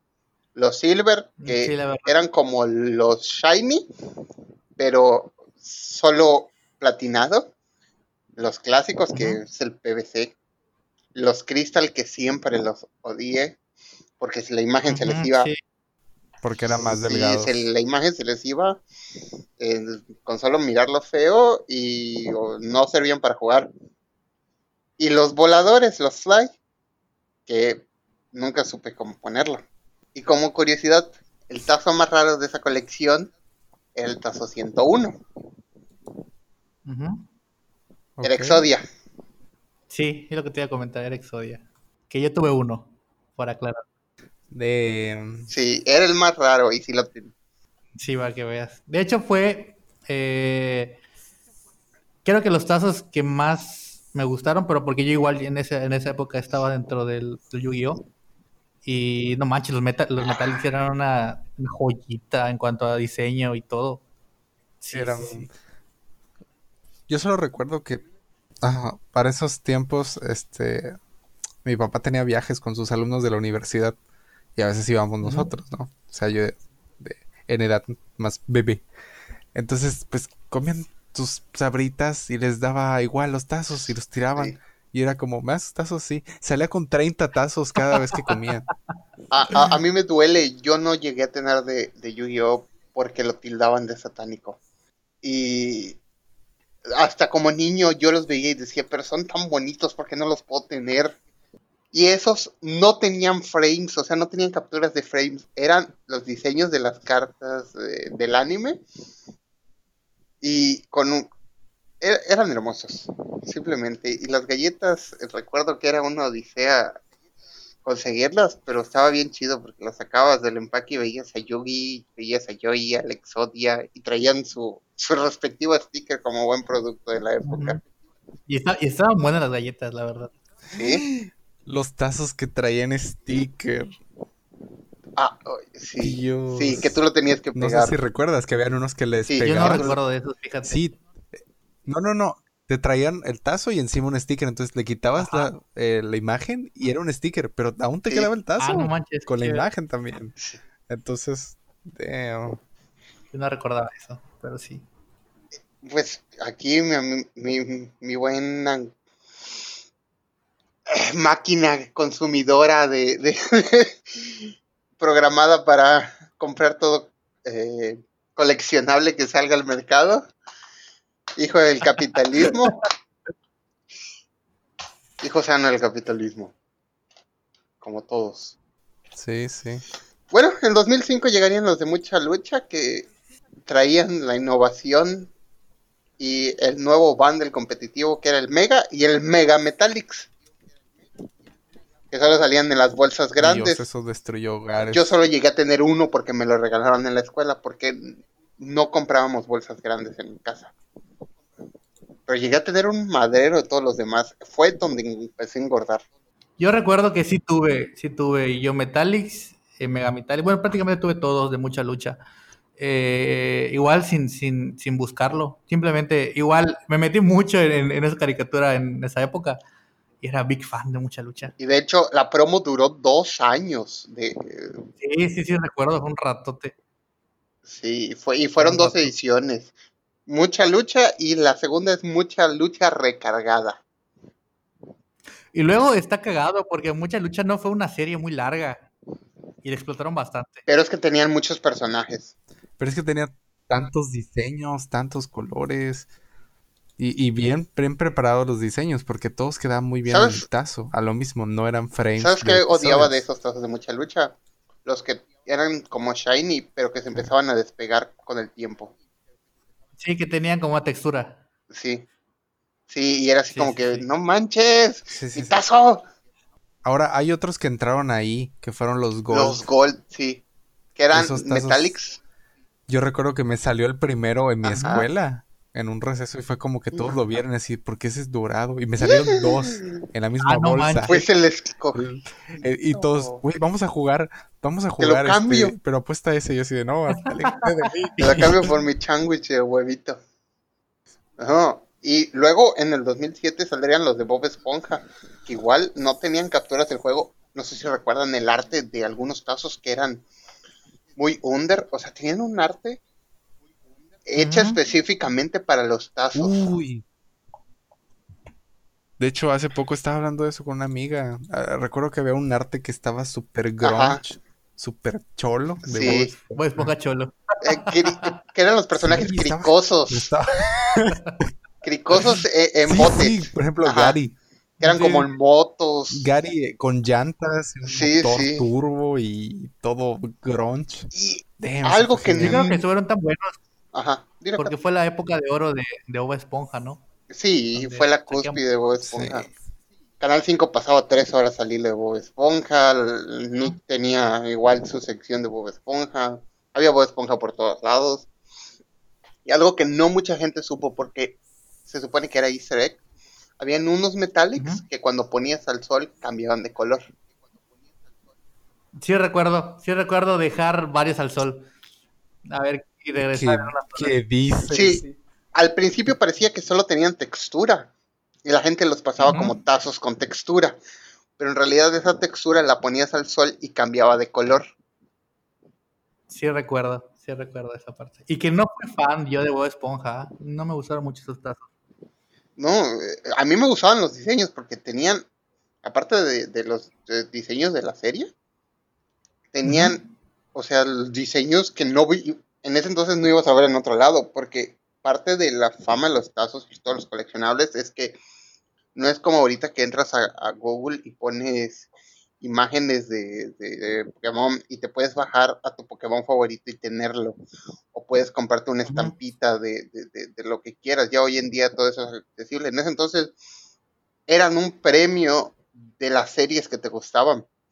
y que tuvieran diseños que no fueran el puto frame como pasó con los de Dragon Ajá. Ball, Dragon Ball. ajá, que, que se redimieron en la última versión que sacaron. Que con los de Dragon Ball Super, que ahora sí son los, los PNG con brillitos. Pero tenías algo de tu serie, o sea, tenías algo de lo que te gustaba. Yo recuerdo el portatazos de, de, de- Pokémon que saldría en 2007, junto con los de Bob Esponja, que era la Pokébola. No sé si lo recuerdan. Sí. Que irónicamente, Sí, sí. en, Y si lo tenías eras cool, Sí. si no, no eras cool. y como salieron a la par de Pokémon Rojo y Pokémon Rojo, Fuego y Verde Hoja, desde, traían a Charizard, traían a Venusaur y traían a Blastoise. Entonces era como elegir tu Pokémon inicial. Y esos tazos trajeron otra innovación, que eran los rebotazos. No sé si se acuerdan de los rebotazos. Mm, Que no, cabían no cabían en el portatazos, eran tazos que tenían alrededor como gomita. Entonces lo tiraban Ah, ya, y rebotaban. Venía en una bolsita de No servían para jugar, Sí. eran mero coleccionable. Y también los tazos de peluche, que traían como que terciopelo en la ilustración. Ah, sí, que en un, guácala. en un día ya estaban sucios, se los sacabas de la bolsita. Todos mugrosos. Y les digo, esta es una máquina de hacer dinero el capitalismo. Habían tazos especiales que eran exclusivos de ciertas bolsas de papitas e inclusive habían unos que metían en las rocaletas y en ciertas golosinas Sonrix. Ujú. Así que si querías completar la colección, tenías que ir a, a- a comprarte tu, tu rocaleta, a ver si te salía el pinche tazo, si no te salía repetido. Y recuerdo, yo recuerdo estar en la en la tiendita de mi respectiva tiendita de la esquina, manoseando las rocaletas para ver qué tipo de tazo traía, sí. Sí, yo, yo, yo hacía eso. Sí, perdón. Después de eso de Pokémon, las cosas se vinieron un poquito abajo. Desde, sin embargo, en, les digo, PepsiCo es una empresa enorme que no solo tienen a Pepsi. Y entonces llegó en sus galletas los Funky Punky, que originalmente era en las galletas, que eran los llaveritos. Sí. Luego los voilà. Luego los Walla y luego tazos. Yo no, ahí sí voy a decir, yo para cuando salieron los tazos del Funky Punky, yo ya me había asqueado de comer tantas papas para coleccionarlos de Pokémon y de los anteriores, que ya no comía papas cuando salieron los Funky Punky. Yu-Gi-Oh, Yu-Gi-Oh me acabó. Está cagado porque los Funky Punky no eran relevantes. O sea, fue un invento de la misma empresa. No. No fue algo. Se convirtió en tendencia. Y no sé si igual recuerdan de la promo de las galletas de los... eh, que eran con muñequitos tejidos, ecolocos, creo que se llamaban. Que la gente decía que eran, que eran vudú y que eran del diablo. Subutu. Pero eh, era intento de crochet. Sí, pero yo siento que igual fueron cosas desesperadas, ¿no? Para salvar, que, que no lo lograron porque al final ahí murió la época de oro de los coleccionables en la parte de Funky Punky Simpsons. Ahí fue como que Los Simpsons Ya. sí tu- Ahí fue tuvieron el- muy, muy buenos diseños, más propuestas, pero fue lo último, la Sí. última patada. Sí, porque después que eh, reggaetoneros, que tortugas, que minions, güey. No, o sea, pero espérate, te estás Cap- adelantando Capturas. tantito. Las porque capturas mataron.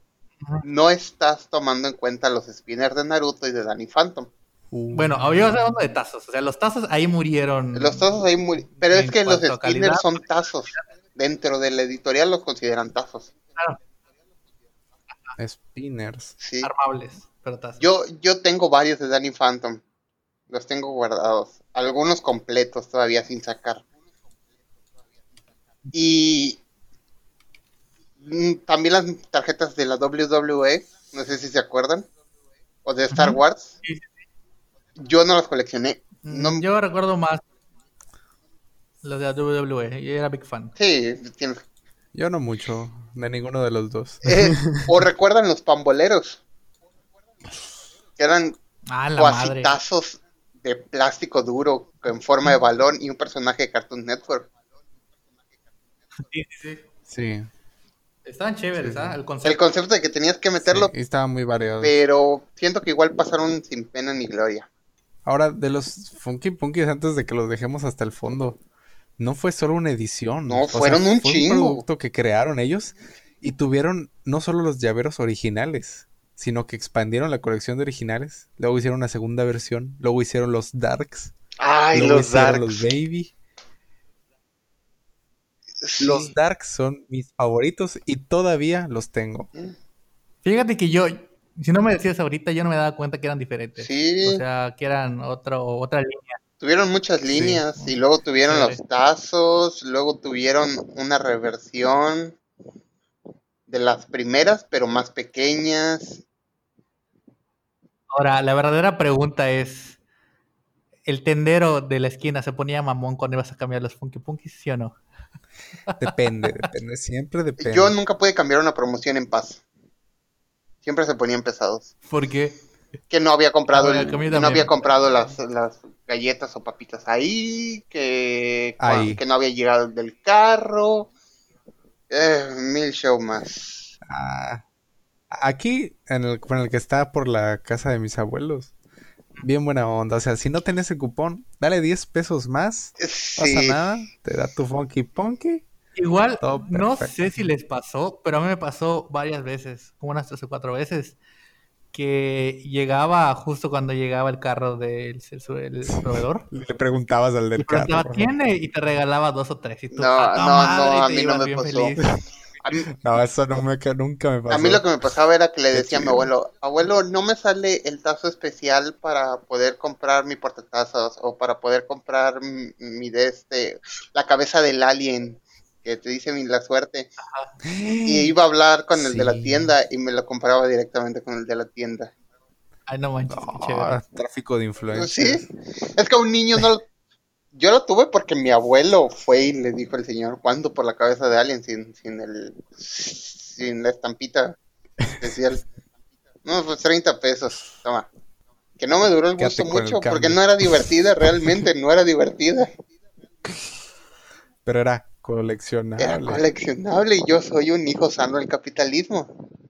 Y hablando de que, de que soy un hijo sano del capitalismo, igual llegué a coleccionar los escudazos de Shrek, porque no me quedaba de otra, que era de la película de Shrek tercero, pero en forma de escudo, eran horribles. O sea, los odiaba Sí. en diseño, pero los coleccionaba. Y recuerdan los vuelatazos de, de, de, eh, Angry Birds, que se volvió popular porque intentaron tener la teoría de Angry Birds, que era de, de, de tirarlos. Eh, y en mi secundaria prohibieron los Angry Birds porque les tiraban a las niñas los con las ligas. los, los morritos les tiraban a las morritas con las ligas los tazos y luego ellas estaban ahí pariendo chayotes y los prohibieron. Dolían, güey, dolían. A huevo que sí es PVC. bien, dolían. Luego se daban en el, en el filo y sí, sí dolía bastante. Sí. Pero lo que me volvió un hijo sano del capitalismo a día de hoy son los wiwichos. Con la mentada Pepsi Sí, azul, definitivamente. que a mí me daba taquicardia. Fácil, fácil gasté de mil a dos mil pesos intentando tener todos los wiwichos. No Que a día de hoy, Yo creo que solo uno tuve. a día de hoy solo tengo uno y fue porque me lo regalaron. Saludos, Ujú. saludos. Tú sabes quién eres. Ah, bueno. Ajá, yo solo, solo uno tuve de los Witches, creo, pero me gustaba más el concepto que de los Funky Punkies. Pero lástima que no lo desarrollaron tanto. Tuvieron tres, Sí, no se mantuvo. tres versiones. O sea, la primera, la expansión y la versión Darks.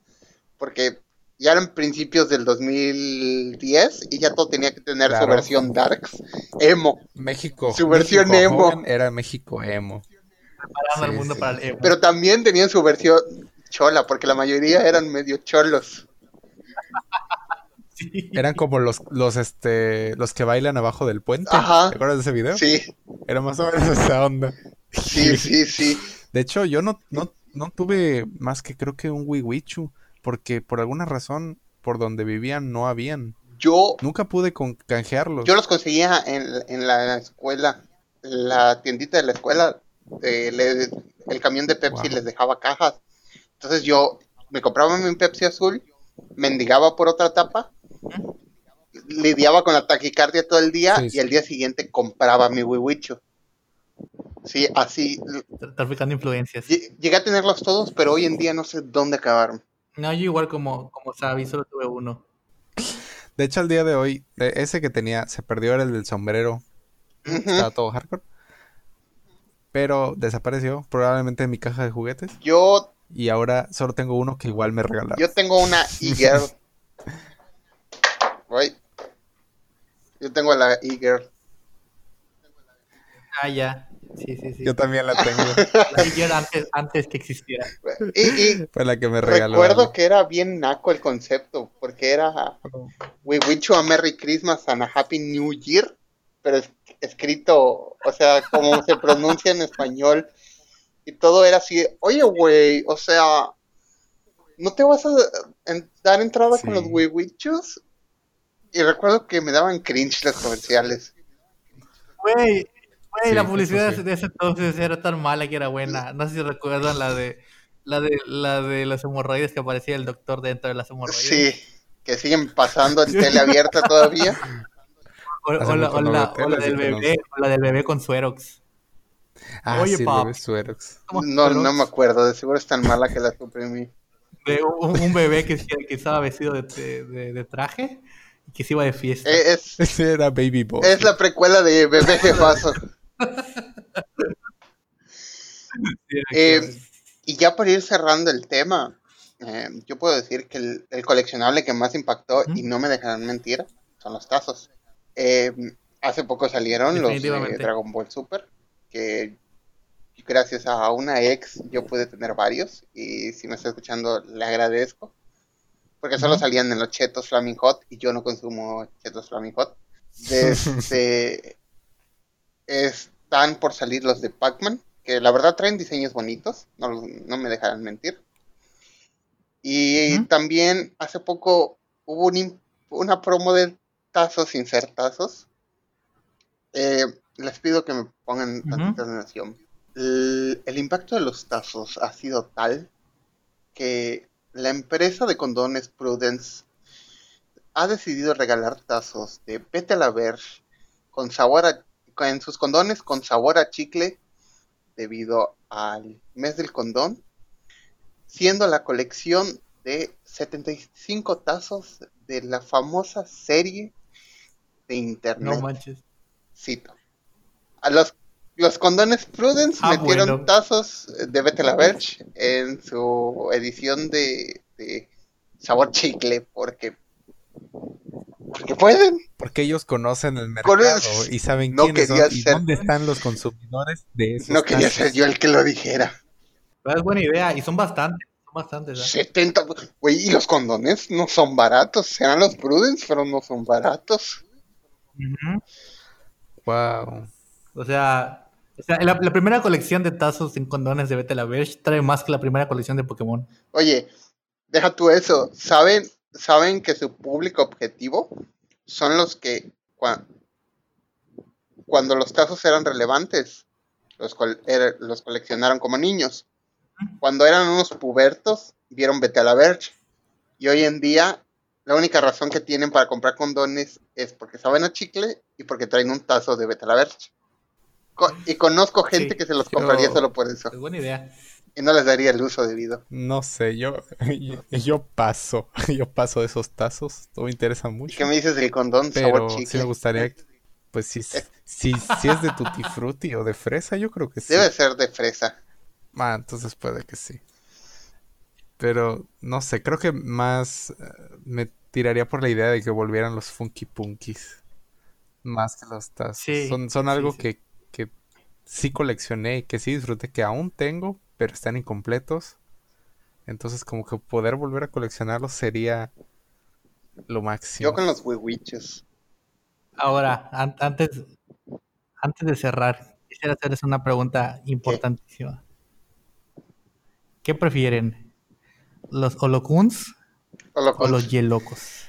Mm, Yo diría que Holocuns porque Yelocos no tuve, no conocía del maravilloso mundo del capitalismo para niños. Eh, es que los hielocos venían en la coca y mi mamá no me dejaba tomar coca. Y el único hieloco que tengo, el único hieloco que tengo, me lo encontré tirado hace unos meses en la calle. What? ¿Cómo llegó a la calle No lo en sé. pleno 2020? No lo sé. No, 2.19. Ah, bueno, alguien se habrá mudado en una caja, se habrá ido. Pongo. Se quedó No encontraron nada relevante en la calle. Yo sí. Ese Solo- Pokémon te eligió. No, yo no. Solo, solo una vez que fui a Mérida me encontré un dildo en la calle y esto es lo También es coleccionable si te lo propones. Dijiste, Matanga dijo la changa y de lo que... Y de hecho, Sabi, el, el único tazo de Pokémon que tengo, me lo encontré tirado cuando me cambié a esta casa donde vivo actualmente, que en aquel entonces estaba casi deshabitado aquí. Y siento que ese tazo sí me eligió, es un Raichu de hecho. Siento que, Ah, no que- estaba hecho para estar conmigo. Eh, De hecho, hay una tendencia extraña Ajá. en cuanto a las mudanzas. Yo recuerdo que me mudé y todas las veces que me mudé encontré tazos. yo me mudé una vez y yo Era- fui el que dejó los tazos. No. E- Era por eso. Sí, preferías, preferías este, dejarlos y que tuvieran una muerte digna a que tu mamá los regalara. Yo dejé tres bolsas de mucha lucha y el tigre en una casa. No manches. El tigre, los del tigre.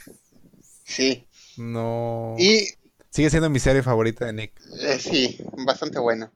Dentro de, eh, del- del tema eh, de este podcast dejé ciertos coleccionables afuera, como lo son los Yelocos, eh, las promos de Coca-Cola de cada diciembre, con los asitos Coca-Cola, y una que otra de Sabritas que no fue tan relevante, o de Gamesa, que no sé si recordará. O los carritos de Bimbo Los carritos bimbos que, que los, venían en el sí, pan. los mencioné por arriba.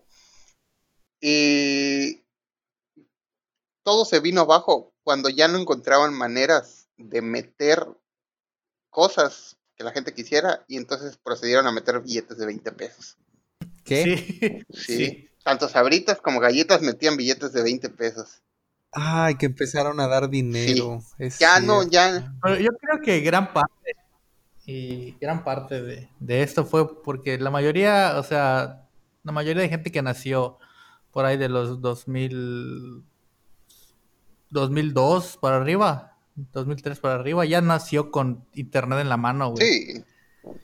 Y que, y que su, su- su tipo de, de- de actividad lúdica ya no es eh, darse la madre jugando tazos o coleccionar cualquier tipo de cosas. O sea, simplemente lo compran o lo descargan o... eh, Y de- los tazos que van a salir, por ejemplo, los de Pac-Man, no son para los niños, son para gente como nosotros.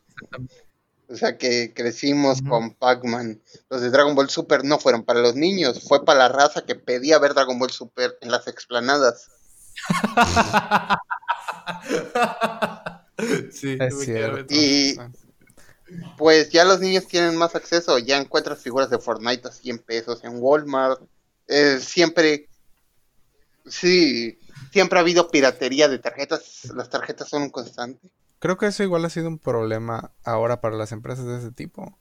Que tal vez antes sí se permitía hasta cierto punto el uso de imagen de una manera. ¿no? Y yo creo que ya no Deja tú, hay esa libertad. deja tú que se los permitían, las empresas no se enteraban que es distinto. Sí, exacto, a eso me refiero. No Ya, ya no pasa, o sea, ya, ya, eh, pues se exhibirían a mucho. Sí, Si definitivamente. intentaran meter una marca que no tiene registro. Y de hecho, no sé si sabían, para Civil War, Sabritas tuvo tarjetas de los Avengers hacia los WWE. Ah, Yo ni me enteré. Para Batman v Superman tuvieron tarjetas. Yo ni, ni me enteré. Eh, ya actualmente está en picada. Y ahora lo que está de moda son los tazos de Prudence de Beta la Verge con sus condones sabor chicle. Ahora, ¿cuál es el coleccionable que hoy en día tienen? Su mejor coleccionable de este tipo. Yo tengo mis armables de Pokémon, eh, que son tres, y los spinners de Danny Phantom y uno que otro tazo de, de la época. Pero fuera de eso, mm, nada. Yo lamentablemente entre mudanza y mudanza, que la mudanza que tuve fue a Cozumel, que es una isla, no puede llevar tantas cosas. Mm, Este, entre mudanza y mudanza sí se me fue todo, toda la chingada. Y pues, ni modo. ya no hay coleccionables que, que pueda destacar. Diablos. ¿Tú sabes? Yo pues supongo que mis Funky Punkies, entre ellos mi favorito Richie el, el toro, Ajá. en su versión Dark, porque es el que más me gusta. Era de los menos populares. Creo, no lo sé, pero es el más heavy, es el más norteño. Sombrero. Era variante. Y este, y el Wiwichu que me dio Ale, con mucho cariño, porque, Así es. porque yo no tenía Wiwichus. Y ahora, otra pregunta. La- el- ese es el, el deal breaker. A ver, ¿Cuál es su generación de tazos favorita? Diría que Yu-Gi-Oh! O sea, Pokémon me gustó muchísimo y todo, pero como no sobrevivieron a ser quemados, diré que Yu-Gi-Oh! Porque de esos tuve un montón. Medabots y Yu-Gi-Oh! porque se ven bonitos. Mm, Sí, yo creo que mucha lucha y Yu-Gi-Oh! Pero como Yu-Gi-Oh! estaba más bonito el arte, me quedo con Es que de mucha lucha yo me hastié. Me hastié. Te digo, tuve, tuve, llené, en esa mudanza donde los tuve que abandonar, llené tres bolsas grandes de super, de las genéricas, de tazos de mucha lucha, entonces me hastié de los de mucha lucha. Y me frustró no poder tener megatazos también. Entonces, eh, La envidia. más que eso, Qué triste. Pues, era, eh, siempre me enojó ese pay to win tan culero. Fue cuando me introdujeron al pay to win. Sí, y luego, la- afortunadamente tengo una familia que siempre hace fiestas. Y sí, Sí, tuve el placer de tener varios megatazos. No, yo no. afortunadamente. Sí. No, yo no. En los fiestones siempre salían los 6, 7 megatazos. ¿eh? Sí, sí, sí, sí, fácil. A mí me quemaron los míos porque me miraban de noche. Y, me- y mientras me llevaban a catecismo, que era más peligroso. te decía sus Sus traducciones. traducciones. Este, solo, solo piensa, te estaban protegiendo del consumismo. Mm, Le salió el tiro por la culata porque me volví un hijo sano de- del capitalismo. Por lo mismo. Pero bueno, entonces, ¿ustedes dirían que los tazos y promocionales definitivamente entran dentro del preciado repertorio millennial? Sí, Yo digo que efectivamente, no hay nada más millennial que, que un, un juego sano y lúdico con tazos con niños de tu barrio. o sea, yo creo que el hecho de ver que los de Beta de Average van a vender esos tazos significa que sí. sí, Efectivamente. Y sobre todo el hecho de que fue el primer competitivo real con reglas. sí. Y Sí, sí. Que, que, por cierto, tampoco, tampoco mencioné los coleccionables de Barcel, porque Barcel no pasó de los Beyblade de PVC y de Los muñequitos de un centímetro de la película de... Hechos de sí. plástico sólido. Ahí sí, Creo que igual eso fue un problema muy grande que tuvo Barcel ante la marca Sabritas en general. sí, pero no. Porque, no sé, como niño no, no, no se consumía tanto. Siempre ibas por la otra marca, porque no, la otra no tenía tazo. Sí, Sabi, Y no ibas a comer eso. pero ¿sabes quiénes son dueños de Barcel? Bimbo, Eh, me imagino que los mismos. Bimbo. Y Bimbo tenía todos esos promocionales en sus panquecitos.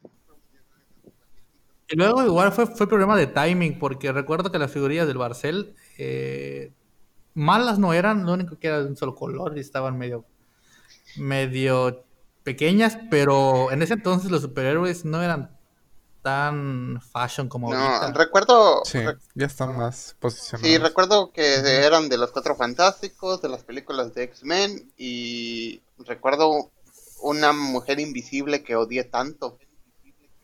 La tuve cuatro veces y las cuatro veces se me perdió porque era transparente. Sí, sí. Así que Barcel no pasó a los coleccionables. Perdóname. Bueno, ahora, eh, del futuro de coleccionables, yo creo que si los tazos fueran de BTS, dude, De Fortnite. venderían como no tienes idea. Y de Fortnite. La cuestión Eso- es que, o sea, metiendo un poquito más a mi área de mercadólogo, de mer- mercadólogo. Este, yo creo que el pedo es de siempre no saber adaptar las tendencias, o sea, y los tazos en, ¿qué quieres? Tus 10, 20 años van a morir. O sea, todo ese tipo de coleccionables low cost. El, eh, el problema llegó cuando empezaron a hacer de cosas que eran trendy topic, eh, trending topic en internet.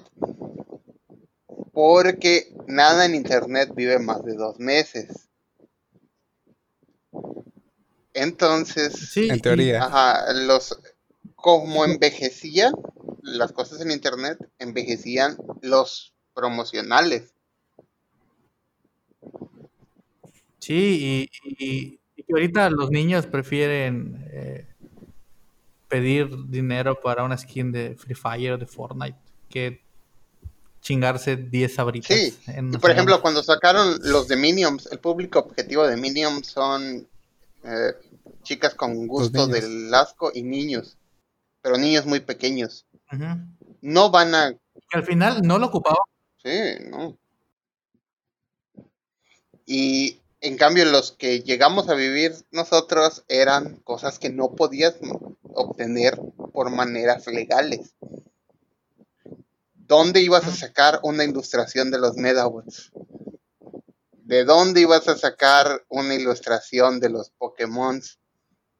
¿De dónde ibas a sacar todo eso? En aquel entonces eh, que no había internet, que era una Creo que incluso más. son los incluso los tazos aquí en México fueron como los cromos en Estados Unidos porque básicamente Ajá, tenías una figura sólida que era no era un papel, era sólida y tenía una imagen HD de un personaje bien diseñado. Sí, Pero in- Entonces- inclusive, inclusive, eh, bueno, lo mismo. Siento que la diferencia de los cromos es que los tazos y demás figuras tuvieron un aspecto lúdico, que es súper importante en la etapa eh, 90s, 2000 de, de, de la niñez mexa, que no tienen tanto en Estados Unidos. así es. Sí. Aquí, aquí, o sea, todos los coleccionables tenían un aspecto útil, o la gran mayoría, ¿no? Sí. Que es bastante chido. Creo que fue el equivalente a los cromos y las canicas en México. En las Sí. canicas, exactamente. Y Fue algo así sí. como fusionar esas dos cosas. también el hecho de que si no eran lúdicos, eran el equivalente a algo que costaba más, como lo son los armables. O sea, no podías tener tu, tu, tu Agumon de Bandai que costaba 500 pesos, pero podrías tener tu Agumon de 15 pesos y un pastelito. De los roles de canela con pasas. güey. Efectivamente. O podías tener tu, tu, tu wea de goma de Spider-Man del negrito bimbo. ¿Cómo Sí. vendió el negrito bimbo gracias a las promociones? De hecho. Aparte de que es muy rico. Si no, creo que no hubiera vendido tanto. A mí me gusta Sí. para nada. Siento que es azúcar y azúcar. Pan de hot dog con chocolate. Mucho chocolate. Sí. Ahora, pregunta importante. Eh, y eso es ya opinión personal. Quisiera saber su, su postura. ¿Qué opinan sobre el futuro de los coleccionables? ¿Piensan que se va a ir hacia una parte más eh, accesible, minimalista como los Funcos? ¿O si se va a ir a una parte más eh, colección elitista como las figuras japonesas, ¿no? Mm. ¿Qué opinan ustedes? Yo lo considero que va a seguir como es ahorita. Los Funcos son el equivalente a los tazos ahora. Perdón si te gustan los Ujú. Funcos. Los Funcos son lo barato y accesible. Desde si no tienes Y que hay buenos. Sí, hay, buenos, buenos. hay buenos, no lo niego.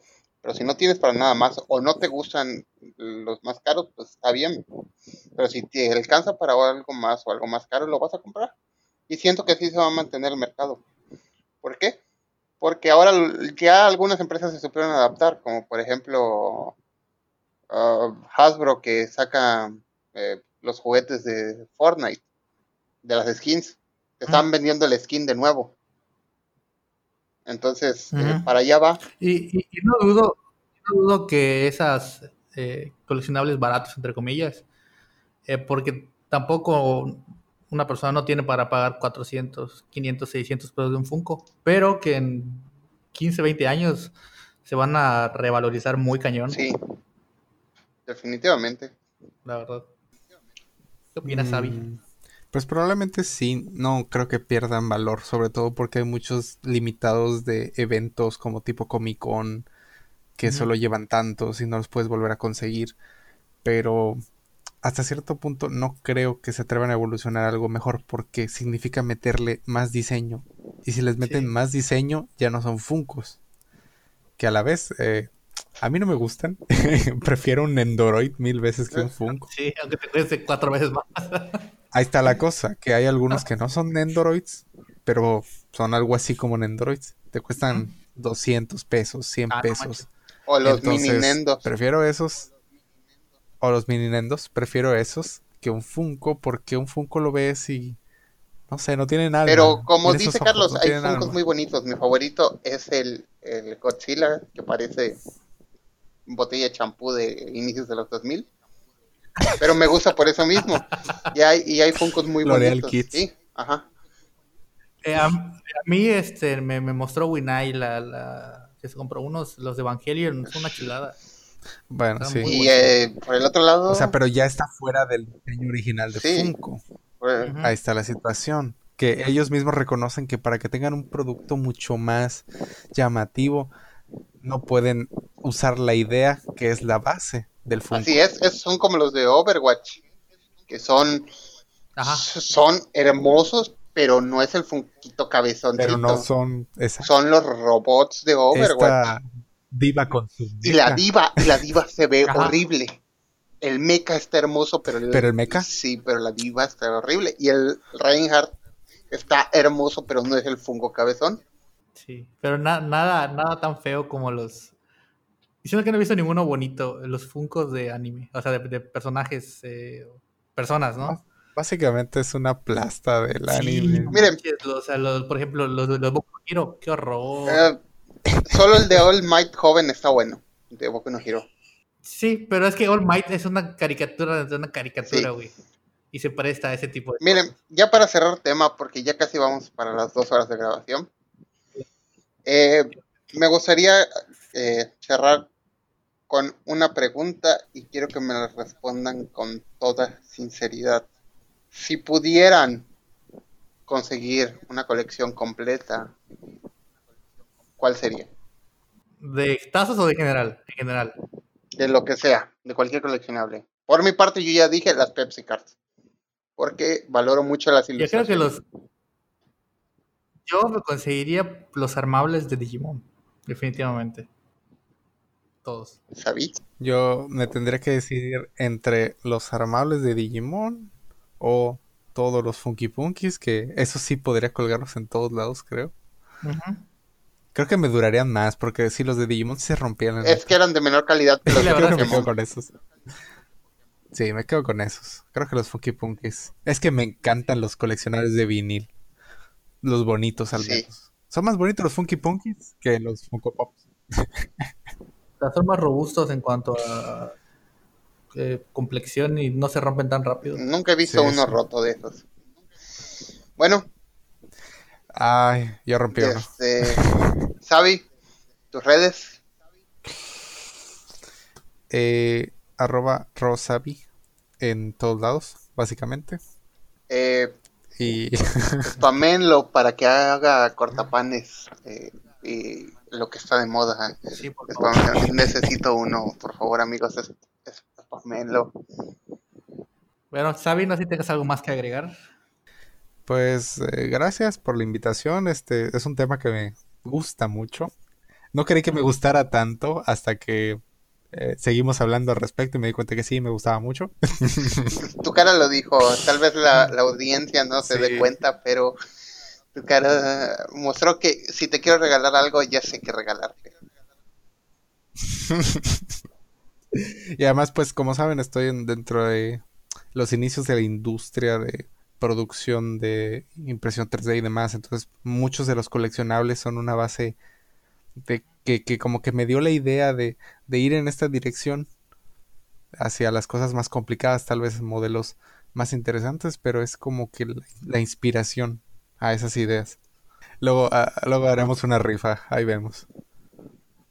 Sí, sí, sí. Ah, también va, Claro, próximamente sí. va a tener macetas de, de Bulbasaur, por si la banda quiere. Sí, ya estamos haciendo los moldes del prototipo para, para ofrecer. Eh, ¿Nos recuerdas el- las redes del taller, por favor? Ah, bueno, del taller por lo pronto solo estamos manejando página en Facebook, que es Kapuki, es como Kappa y Tanuki, así lo encuentran. Este, pues ahí va a ser K. básicamente un taller para props, capa con K, sí. Entonces, este, props, modelillos, prototipos, todo lo que se puede imprimir o hacer eh, a mano, ahí va a estar. Carlos, Eh, muy, muy interesante el tema de hoy, mi queridísimo por acá. bueno, me alegro que les haya gustado. Me llevó ardua investigación. Eh, tener que brincarme muchas páginas con copy-paste de la Wikipedia. Ver videos de los noventas eh, de Angelica Vale diciendo gira, tira y voltea. Y mm, Y de Chabelo. Sí, sí, y mm, varios traumas de la niña revividos. Pero todo por traerles contenido de calidad. Y antes de despedir, Y por, y por favor, por favor, déjenos en los comentarios cuál es su coleccionable favorito y cuál ustedes elegirían para tener así instantáneamente eh, la colección completa. en efecto. Y si tienen una bolsita, una bol sándwich viva todavía, déjenos la foto. Mándenos la, nuestras redes. Desde Instagram todavía está en camino. Facebook y YouTube como Miscelánea Millennial. Como cada martes es un placer tenerlos aquí con nosotros. Y antes de irnos, eh, recuerden que existe algo llamado Échate Uno de Bart Simpson. Nos vemos amigos. Pórtense bien. Cuídense. No hagan cosas malas que parezcan buenas. No prometo nada. Hasta luego. Chao.